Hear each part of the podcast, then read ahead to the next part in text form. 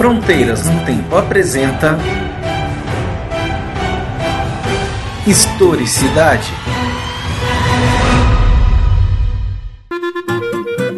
Olá, quem está falando é o CA e você está ouvindo Historicidade, o programa de entrevistas do podcast Fronteiras no Tempo, um podcast de história. Hoje vamos receber a professora Alessandra Beber Castilho, que é graduada em Relações Internacionais pela Unesp Campus de Franca, mestre em Relações Internacionais pela Universidade Estadual do Rio de Janeiro e atualmente é doutoranda do Instituto de Relações Internacionais da USP. Primeiramente, eu vou agradecer à Universidade Católica de Santos por nos ceder o seu estúdio de rádio e este programa está na mesa de som Rodrigo Pereira. Muito obrigado, Rodrigo, por esse trabalho e conta com a edição do Talking Cast. Alessandra, primeiramente, muito obrigado por você ter aceitado esse convite para gravar o Historicidade. É, obrigada, eu que agradeço o convite, estou muito feliz de estar aqui. Muito obrigada mesmo. É, foi um prazer te receber mesmo e a gente está aí combinando para bater esse papo nessa segunda temporada do Historicidade, que é diretamente aí em podcast num ambiente que é diferente, né? É, a Alessandra foi convidada para bater um papo hoje conosco sobre a história da política externa relativamente recente aí, especialmente no período da ditadura civil-militar, que é o tema que ela vem se debruçando no doutorado. Alessandra, é, hoje é praticamente um consenso né, entre a literatura especializada que não dá para desassociar o contexto externo do contexto interno e vice-versa. Né? A nossa política ela vai ter uma influência direta né, do que do cenário internacional e a nossa política interna, obviamente, vai nos direcionar a tomar atitudes externas né, sobre isso. E você há muito tempo vem trabalhando com isso, né, especialmente sobre a questão da política externa, a história da política externa em períodos de governos autoritários na América do Sul, como no caso do Chile, que foi seu trabalho de mestrado, correto? É, sim. Na verdade, eu estudei a, é, o envolvimento do Ministério das Relações Exteriores. Inicialmente queria estudar no mestrado, o meu projeto inicial foi estudar o envolvimento do Itamaraty no golpe que derrubou Salvador Allende e instituiu a ditadura de Augusto Pinochet. É, por uma questão de acesso às fontes, né, que é sempre uhum. uma dificuldade, eu acabei me voltando, é, aproveitando a abertura de alguns arquivos que foram liberados graças à Comissão Nacional da Verdade, sobre o, a ação do Itamaraty em monitorar os é, exilados políticos brasileiros que viviam no Chile naquela época. Né? Depois de 68, houve quase uma diáspora de militantes brasileiros para o Chile que se envolveram muito na campanha de Salvador Allende. Né? Ah, sim, tem pessoas famosas como o Fernando Henrique Cardoso, sim. o José Serra, que foram exilados lá, e acho que esse critério envolveu a Operação Condor, né? É, opera, é tanto o José Serra quanto o Fernando Henrique, eles é, foram exilados num período anterior, né? Eles foram para o Chile, se não me engano, em 64, logo depois do golpe. Em 68, a gente vê uma segunda leva de exilados é, brasileiros, muitos estudantes, muitos operários, muitos militantes da esquerda católica que vão para o Chile depois do AI-5. Uhum. E vem no Chile uma esperança de continuar a luta, inclusive uma luta pela revolução, pensando em todo o projeto da Unidade Popular. É, do Allende. Nesse caso é bastante interessante porque a gente vê a nomeação de uma figura bastante conservadora do Itamaraty, que é o Antônio Cândido da Câmara Canto, para ser embaixador do Brasil no Chile, né? Embaixador do Brasil em Santiago. E ele é considerado por alguns pesquisadores, existe até uma, uma ideia bastante difundida que ele seria o quarto membro da junta que derrubou o Allende, que ele inclusive é, abriu um champanhe na embaixada brasileira e disse que vencemos quando o Allende foi derrubado. É, quem fala muito sobre isso é o Muniz Bandeira, no livro dele sobre a, o governo de Allende e o golpe de 73, que se chama Fórmula para o Caos, que é um livro muito interessante uhum. com bastante uso de fontes primárias. Né? Esse livro foi até relançado recentemente, né? ele tem uma edição nova, se não me engano, da editora Record, tá bem caprichada a edição. Até uma revisão na, na introdução uhum. que ele tinha feito, e é bem interessante. Então, é, nesse caso, né, você seguiu a mesma linha de pensar o envolvimento do Itamaraty e, consequentemente, da política externa brasileira ainda com os militares. E, e acho que ninguém melhor do que você para falar o que você está estudando agora uhum. no projeto de doutorado. A minha pesquisa de mestrado, ela trouxe... Ela me chamou a atenção para algo muito... que para mim era muito relevante, mas que dado o período curto que a gente tem para fazer uma para escrever uma dissertação, não daria tempo para eu perseguir esse objetivo, que é a relação é, burocrática mesmo entre Itamaraty e as Forças Armadas nesse período. Porque o que a gente percebe, olhando outros, comparando Itamaraty com outros ministérios civis, é que o Itamaraty teve uma interferência muito baixa dos militares. Isso não é comum em outros governos autoritários, como é o caso da Argentina, em que a ditadura, a junta militar, depois do golpe de 76, fez quase que uma limpa na chancelaria argentina. E aqui no Brasil, os diplomatas mantiveram uma relativa autonomia. E aí o, eu comecei a me perguntar por quê. Né? O que... por que esse grau de autonomia? A gente tem um discurso oficial que diz que o Itamaraty, por ser um corpo, uma instituição que é considerada uma das instituições, elite do, do funcionalismo público estatal teria oficiais muito bem preparados e você tem todo um discurso da política externa de que ela, da política externa, eu quero dizer, do Ministério das Relações Exteriores, que os diplomatas fazem política de Estado e não de governo, então eles não se deixam contaminar por preferências ideológicas e tentam fazer com que o contexto interno influencie o mínimo possível a formulação da política externa. É um discurso que começou a ser desconstruído nos últimos, nos últimos anos. É, porque é difícil imaginar que você vai ter a própria escolha do ministro, que vai, de certa forma, direcionar, né, o Instituto Rio Branco, que não está ileso, uhum. é uma instituição pública, embora tenha gosto de autonomia, seja uma autarquia, mas você vai ter linhagens ali, pessoas que vão ser subir né, nos cargos, ser indicados para as melhores ou para as mais influentes embaixadas, que vão ter, acredito que automaticamente, é, uma boa visão de quem está no poder. É, é interessante olhar como na ditadura, por exemplo, em 66 é criado o Centro de Informações do Exterior, que é o CIEX, que dentro do quadro dos, é, dos centros de informação, ele tinha as mesmas prerrogativas, se não as mesmas prerrogativas, o mesmo grau de importância que o Centro de Informações do Exército, o Centro de Informações da Marinha, o CENIMAR, o CISA, que é o Centro de Informações da Aeronáutica. Então, uhum. é um Ministério Civil com um centro de informações que se reportava diretamente para o presidente da República, como esses outros ministérios. Não só o Itamaraty, o Ministério da Justiça também, mas como a minha pesquisa o foco é o Itamaraty, você vê que o CIEX ele tinha uma importância muito grande para o sistema de informações, né? para o sistema que tinha sido fundado pelo Golbery Couto e Silva, pelo SNI. Então, uhum. o Itamaraty acabou gozando de muita autonomia e de muita relevância nesse caso. Né? Você tem um Ministério Civil sendo colocado para a par com os ministérios militares, significa que tem alguma coisa acontecendo aí, né? Uhum. E no seu mestrado, isso já tinha aparecido, esses indícios? Ou, ou você tá, foi agora, durante a pesquisa de doutorado, que é, você começou a, a, a, perceber a participação desse centro, né, e dessas, dessa inteligência, vamos chamar uhum. assim, do próprio, do próprio Itamaraty?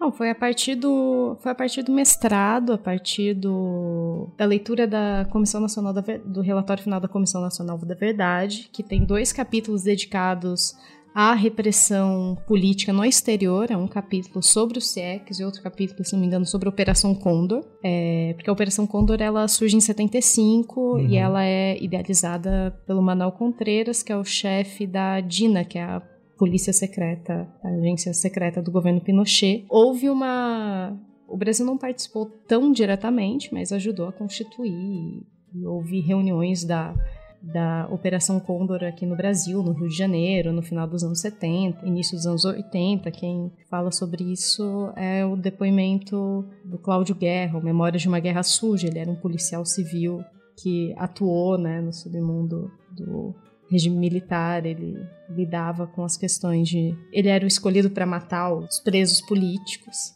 Né? Ele trabalhava no, se não me engano, no DOPS, não tenho certeza dessa informação, faz um tempinho que eu li o livro, mas tem um capítulo em que ele fala de uma reunião que ele esteve presente da Operação Condor com membros da CIA, inclusive, aqui no Rio de Janeiro. E aí você falando da, da Operação Condor, eu até me adiantei lá no começo, né, que você tava, é, é, é obviamente que é posterior ao golpe, né, o Pinochet chega no poder no Chile, porque, é, para quem, não, nosso ouvinte que talvez não saiba o que a gente está falando, a Operação Condor foi orquestrada pelas ditaduras de Brasil, Chile, se eu não me engano, o da Bolívia também estava envolvido, mas aí não tenho Paraguai. certeza. Paraguai, Argentina, o Chile, Brasil.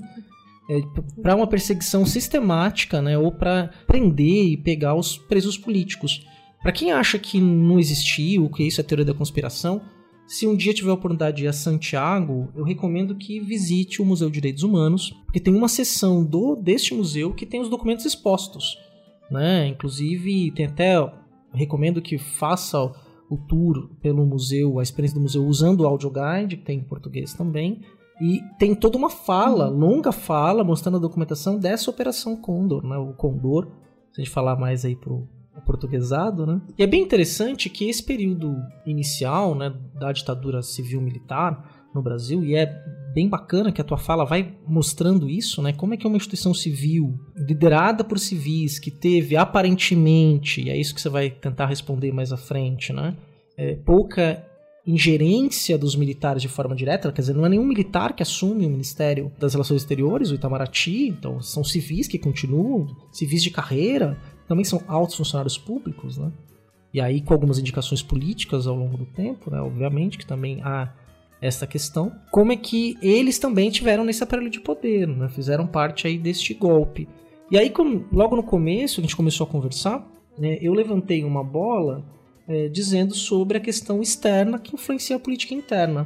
Né? A gente pode dizer que entre 45 e 64, o Brasil viveu uma democracia extremamente pungente, conturbadíssima, né, com diferentes atores sociais atuando, quer dizer, os sindicatos livres das influências diretas do Estado, pela primeira vez organizações de trabalhadores independentes, partidos mais conservadores, partidos mais à esquerda, lideranças trabalhistas como o João Goulart, o Papa Brizola, é, extremamente importantes, a volta do Prestes, atuando politicamente também. E a gente sabe que esse período aí pós Segunda Guerra Mundial era também o período da Guerra Fria, né? E na América Latina não interessava aos nossos vizinhos do norte, né, ao, ao tio Sam, vamos colocar assim, né? A política externa americana, não para demonizar, porque é uma política externa, eles tinham interesses estratégicos na América do Sul. Então, é, dentro da América Latina, nisso sim não, né? Dentro da América Latina, essa preocupação norte-americana dentro do papel que ele ocupava no cenário internacional, que era a outra potência ao lado da União Soviética, sua potência rival.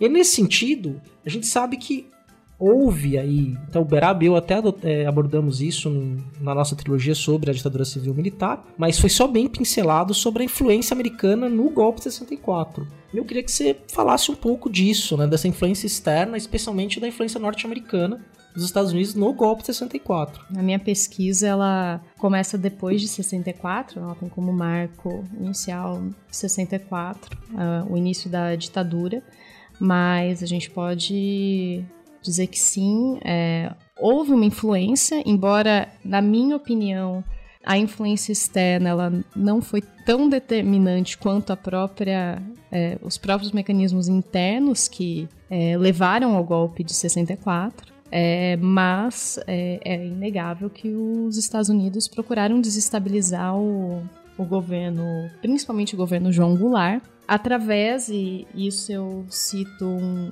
estudo recente, que é, foi inclusive é objeto, foi objeto de pesquisa do meu orientador no doutorado, que é o professor Felipe Loureiro, que é sobre o papel da Aliança para o Progresso na desestabilização do governo João Goulart. Porque o que você tem entre 61 e 64 é, o dinheiro da Aliança para o Progresso indo diretamente para é, aquilo que ele vai chamar de ilhas de sanidade, que eram os estados e os municípios governados por membros da oposição, da Mem oposição. Membros da sanidade, olha que ilhas, de, ilhas, ilhas de, sanidade. sanidade. olha que nome, hein? Que eram os, é, os estados governados por membros da oposição ao governo Goulart, né? Então ele, eu não lembro agora exatamente a quantia, mas havia um empréstimo que seria liberado durante o governo Jânio Quadros para o Brasil através da Aliança para o Progresso, que acaba sendo represado, né? Você tem um estrangulamento de recursos é, que acabam sendo represados depois que o João Goulart assume o poder. E é interessante porque em 62 o Congresso americano ele passa uma emenda, que é a emenda Hickenlooper, logo depois da nacionalização feita pelo Brizola no sul da Anfop, da AT&T, proibindo a ajuda americana ou limitando a ajuda americana aos países é, que nacionalizam as empresas estrangeiras, empresas estrangeiras sem a compensação devida a essas empresas. Uhum. Essa emenda, inclusive, vai ser utilizada para cortar os fundos de ajuda americana que seriam enviados para o Chile durante o governo Salvador Allende, depois da nacionalização das minas de cobre. Mas isso começou graças a essa é, iniciativa do Brizola de nacionalizar a Anfop e as subsidiárias gaúchas da Anfop da AT&T. É, a gente pretende ter uma discussão né, de um de um movimento nacionalista, né? Bem, um discurso nacionalista muito forte que também foi adotado pelas, pelos trabalhistas e pelas esquerdas sul-americanas. Né? Isso é bem marcante, até hoje é, é tônica, é pauta né, uhum. das narrativas é, de parcelas da esquerda sobre a nacionalização, né, o desenvolvimento nacional, mas é bem interessante esse que está colocando, porque abre novas dimensões para a gente pensar exatamente essa influência interna, externa, essas relações aí do nossas locais com o global. É. Que a gente não consegue pensar isso do ponto de vista de política de Estado né, sem levar em conta as influências que tanto nós exercemos quanto são exercidas sobre nós do ponto de vista internacional. E lembrando de outra é, a questão é que anda junto, né? A desestabilização. Uhum. É, se a gente olhar os documentos, inclusive é bem interessante quem se interessa por documentos entrar no site do Departamento de Estado norte-americano, porque eles andam aos poucos liberando em PDF digitalizados vários documentos sobre as relações é, Estados Unidos e América do Sul, alguns documentos especiais, relações Estados Unidos-Chile, Estados Unidos e Argentina, para consulta pública de graça no site. Olha que bacana. Vai estar é. tá no, no link no post, tá bom, Vintes? E, é. e aí, o que a gente vê olhando esses documentos, e alguns autores, o Muniz Bandeira é, fala sobre isso também bastante, porque ele pesquisou durante muito tempo as relações Brasil e Estados Unidos, é como os Estados Unidos nessa época eles agiam em duas frentes. De um lado, tinha essa desestabilização de governos, e de outro, que é o que a gente vê no Chile, de novo, no início da década de 60, uma tentativa de fomentar alguns governos de centro, como é o caso do, da democracia cristã no Chile, o governo do Eduardo Frei, na década de 60, que ganha recursos do governo americano para fomentar um, um estado de bem-estar social, quase um welfare state no, nos moldes americanos, é um modelo de inclusão social para afastar, inclusive, as classes trabalhadoras do discurso, né, da sedução do discurso comunista, digamos assim, uhum. trazê-los próximos, mostrar que, olha, como o capitalismo também reduz a desigualdade. Então ele age em duas frentes, né? de um lado desestabilizando governos, mas por outro também é, financiando um certo modelo de estado de bem-estar social, financiando alguns governos de centro em alguns países. Até, principalmente quando nesses países o, o centro teria mais vitórias sobre um governo de esquerda nas eleições, como era o caso do Chile, do uhum. que um uhum. governo conservador, por exemplo. É, só, isso é só uma hipótese, né? Obviamente que não, a gente nem tinha é. falado sobre isso, mas eu fiquei pensando, talvez, é uma hipótese, se alguém souber que quiser depois participar dessa conversa com a gente, é interessante, do caso colombiano, né? Que não passou, depois da década de 50, por uma ditadura militar, civil-militar, né? Manteve-se ali numa, num estado democrático. Talvez tenha tido uma influência, isso alguém talvez seja um objeto para ser estudado ou é, verificado. Eu, eu não conheço, eu sempre voltei minhas atenções para o Cone Sul, se alguém, se alguém souber. Se volta para as relações da região amazônica, né, da, dos países da sim, região sim. amazônica, que é muito importante, que é muito pouco explorado ainda, né? Em hum. termos de pesquisa, a gente se volta muito ainda para o Cone Sul, quando a gente fala das relações do Brasil com os outros países da América do Sul. Façam um meia-culpa, né? Quem sabe um dia tentar pesquisar. É, não é. A região amazônica é tema até para um outro programa, Sim. né? Pra gente pensar isso mesmo, né? São oito países aquele conglomerado ali e outras é, fronteiras imensas, florestas, recursos naturais. Mas, pra gente voltar ao que a gente estava falando, recentemente, me preparando para te entrevistar aqui, é, eu li um artigo seu que você trabalha com a questão é, da própria do, a participação do Itamaraty no processo, no modelo repressivo é, do governo brasileiro. Né? É um artigo que você publicou em 2014, é, na qual você vai ter o link no post, a gente disponibiliza se a Alessandra autorizar para disponibilizar essa produção dela, é, na qual você vai tratar dessa questão. E me chamou a atenção é, quando você fala é, sobre a doutrina de segurança nacional, que é norte-americana e que inspirou aqui, né, a nossa tanto a política interna quanto a política externa brasileira, correto? É, na verdade a doutrina de segurança nacional, ela é produto brasileiro, né, um esforço de uma intelectualidade aqui brasileira. O, o que é inspirado nos Estados Unidos é o local onde ela é criada, que é a Escola Superior de Guerra, hum. que é inspirada, sua construção remonta a uma, ao modelo dos War Colleges norte-americanos, onde vários havia um programa de intercâmbio a partir do início da Guerra Fria, em que vários oficiais latino-americanos iam para War para esses War Colleges. A gente tinha o mais famoso a Escola das Américas, que fica no Panamá, para um intercâmbio entre as Forças Armadas e vários membros, se não me engano, Ernesto Geisel, Pinochet, é, se não me engano, Videla, estiveram presentes, foram alunos do War College. Né? E depois da Segunda Guerra, a gente, é, a gente tem a criação da Escola Superior de Guerra aqui no Brasil em 1949, nesse modelo. E você tem alguns indícios de que no War College havia um. É, nesses War Colleges americanos, você tem uma, é, um ensino voltado para a disseminação de um anticomunismo muito grande. Essa visão do inimigo do apagamento das fronteiras, do grande inimigo ser um inimigo é, soviético, né, o perigo, o perigo vermelho, isso vai influenciar muito a doutrina de segurança nacional e também a concepção de segurança da própria ditadura, que vai trabalhar aqui na América do Sul com um conceito de fronteiras ideológicas, é quase como se não houvesse mais externo e interno. Você precisa combater esse inimigo, o perigo comunista, é, custe o que custar. É, até o Comunismo Bandeira vai falar da questão do golpe de Estado como uma estratégia política, Sim. né? Isso vai acontecer na América do Sul inteira. Se a gente pegar o Cone Sul, né, o atual Mercosul, né? Ali passou por isso. Como é que o Itamaraty atuou nisso, assim? Porque você já conseguiu levantar? O que você poderia dizer pra gente, é, no final das contas, ali, pra gente já meio que encaminhar uma conclusão dessa conversa, dessa participação aí do Itamaraty? Bom, isso vai depender da minha pesquisa, parte documental da minha pesquisa, eu ainda não iniciei. Uhum. Mas a gente tem alguns documentos é, que estão disponíveis no CPDOC, alguns pesquisadores é, se não me engano, um pesquisador chamado João Henrique Roriz publicou um artigo ano passado falando sobre é, a posição do é, Itamaraty com relação a algumas questões, denúncias e violações de direitos humanos na década de 70, com base nos arquivos do ex-chanceler Azeredo da Silveira, que era o chanceler do governo Geisel. Uhum. Isso é uma hipótese, né? Precisa ser confirmada sim, sim. e que eu planejo ser, que seja o estudo de caso da minha pesquisa, como o Itamaraty ele atuou de que forma no exterior para barrar ou não essas denúncias de violações de direitos humanos. Porque você percebe que a gente percebe, olhando principalmente a literatura estrangeira, que o número de denúncias com relação ao Chile, à Argentina, nos órgãos internacionais foi muito maior que o número de denúncias feitas aqui, é, feitas com relação ao Brasil. Quem fala uhum. sobre isso é uma pesquisadora norte-americana na área de direitos humanos, que é a Catherine Sicking.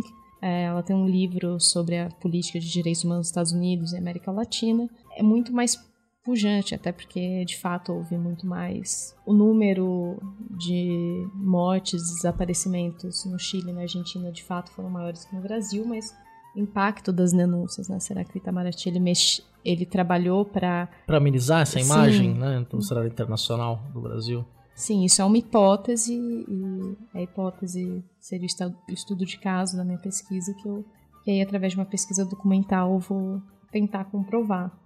Uhum. É porque a gente constru... nós construímos nacionalmente, né? nós no sentido nação, uma imagem que nossa ditadura foi branda, né? Foi uma uhum. ditadura mais suave comparada à ditadura chilena, pelo repressivo chileno, e no caso do Chile foi bem, é, bem mais militarizada nas instituições civis do que no Brasil, por exemplo, porque nas universidades você praticamente substituiu os civis por militares, Uhum. por exemplo, né? Ao ponto de deixar alunos e professores presos por 90 dias num estádio de futebol, é, os massacres que aconteceram aí no Chile. E é bem interessante isso também, que você falou ali da. Meio, só pra gente fazer uma reflexão final mesmo da Comissão da Verdade, você também atuou como pesquisadora voluntária da Uni, não foi? Na Comissão da é, Verdade? houve um, um, projeto da Uni de se criar uma Comissão da, da Verdade da Uni. Uhum. É, no fim, o que a gente fez foi compilar os estudantes universitários estão no relatório, né, e fazer um perfil para cada um deles. É, e eu, eu ajudei nessa parte, li o relatório, compilei o material. É, era uma equipe pequena, mas foi um trabalho bem, bem interessante. Gostei de ter feito parte. Sim, né? Porque que nós temos que. As comissões da verdade funcionam muito bem nos nossos vizinhos, né? na Argentina, no Uruguai, mesmo na Bolívia. Né? Não, a gente tem aí alguns relatórios que foram publicados né? da Comissão Russell, que é francesa, e que tem coisas importantes. E é uma coisa que nós não temos muitos memoriais disso, né? Pra a gente entender o que foi. É uma ferida que ainda está aberta em nós, mas a gente não sabe o que causou essa ferida. Uhum. E essa ferida você tem problemas aí claros provocados por esse, dia que durou 21 anos, que foi a ditadura civil militar no Brasil. Você tem um, um, perfil desse estudante aí que você, dos estudantes universitários que foram perseguidos pelo regime? É, você tem um, alguma coisa assim para nos dizer sobre isso que vocês conseguiram levantar? Na verdade, foi algo bastante é, heterogêneo. Quero dizer no sentido é, foram perseguidos em todos os estados brasileiros, todas as regiões. Não tem uma especificidade. Ah, um número maior de estudantes de história foram uhum. perseguidos, né? O número de estudantes de medicina foram menos perseguidos. É, o que você, o que a gente percebeu é que foi uma perseguição sistemática a todo e qualquer estudante, às vezes que atuou, tentou, procurou atuar politicamente, ou às vezes nem, é, nem isso, né? Você ser um estudante universitário já te colocaria como um possível suspeito. E, inclusive, é importante frisar que não foram só estudantes universitários. A gente, uhum. ainda que um número muito menor, a gente vê estudantes, a gente viu no relatório alguns estudantes secundários. Então, eram pessoas, adolescentes, menores de idade, que é, às vezes tinham alguma ligação com o movimento secundarista e foram perseguidos e desapareceram, é, estão desaparecidos, né? Foram mortos pelo regime. Então você tem essa, é, você não tem um foco. A gente percebeu que essa essa perseguição ela foi ela foi bastante abrangente, na verdade. Inclusive estudantes universitários do interior do país, né? Não foram só em grandes centros não foi só os estudantes de São Paulo, do Rio de Janeiro, uhum. de Recife, de Porto Alegre que foram perseguidos, né? Estudantes do interior, é, do interior do Mato Grosso, por exemplo, estudantes no norte do país. Você não tem uma Uhum. Não foram apenas aqueles que militavam nos grandes centros. É, então você tem atuação em pequenos centros sim, urbanos sim. no país que estava se urbanizando. Alessandra, é, é, bem interessante te entrevistar nesse momento, conversar com você, bater esse papo com você nesse momento, que é, você está aí no, no, início da execução de um projeto de pesquisa que é bem promissor e que as perguntas estão abertas e eu quero te receber quando você tiver as respostas dessas perguntas, né? E, e sabendo quais perguntas conseguiu responder, quais continuaram em abertas e as novas perguntas que vão surgir, porque toda boa pesquisa é assim mesmo. Alessandra, muito obrigado por ter aceitado esse nosso convite e ter participado do Historicidade com a gente. Obrigada e eu espero realmente voltar daqui dois anos, né? Estou no segundo ano do doutorado, então daqui dois anos eu volto para falar sobre os resultados da minha pesquisa. Ou até antes, se puder, a gente fala de outros temas. Com certeza. a questão do Chile é bem interessante, a gente tem que conversar mais também aí sobre esse vizinho, né, esse país lindo e maravilhoso que é o Chile, com uma história tão rica. Obrigada. Eu que agradeço, Alessandra.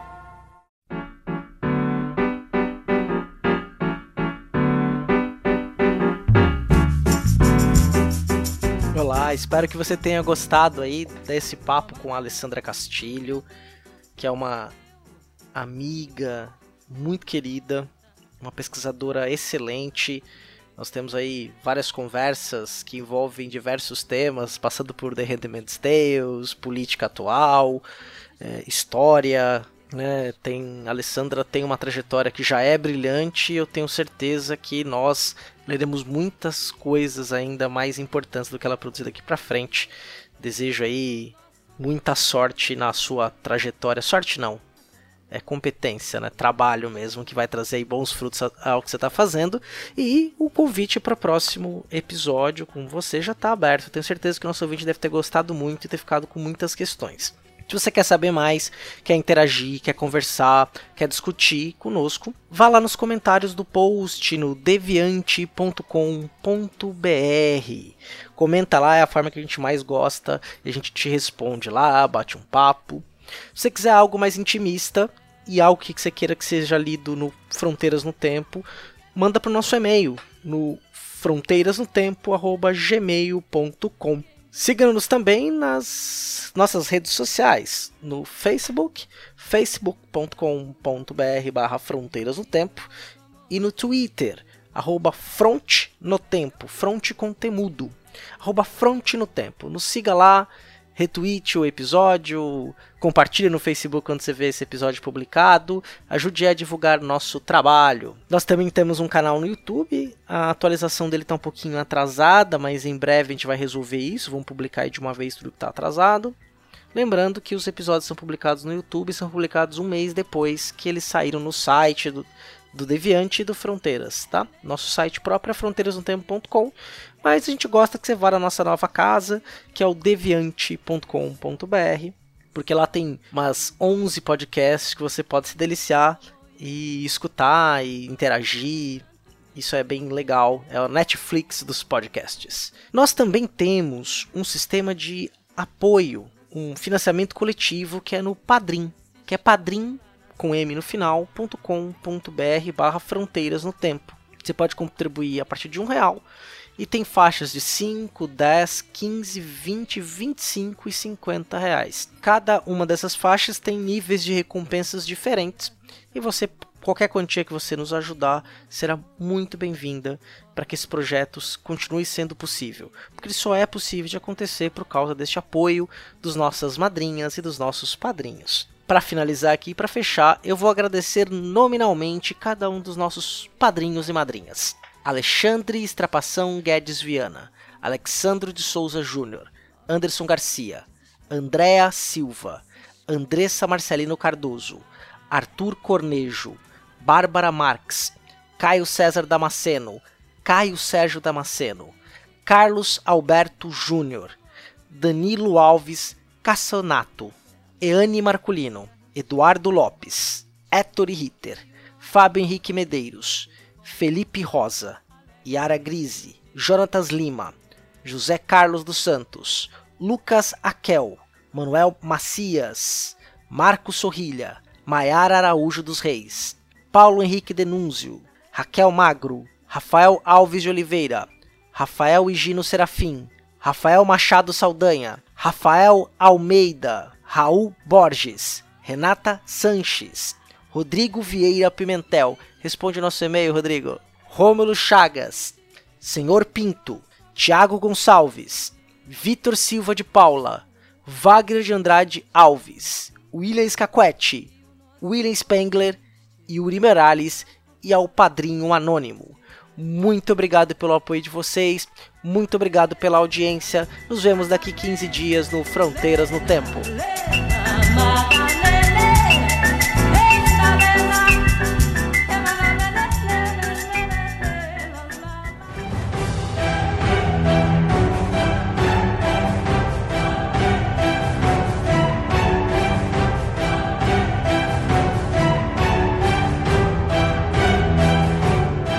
Você ouviu Historicidade. Edição Talkencast. Edições e produções de podcast.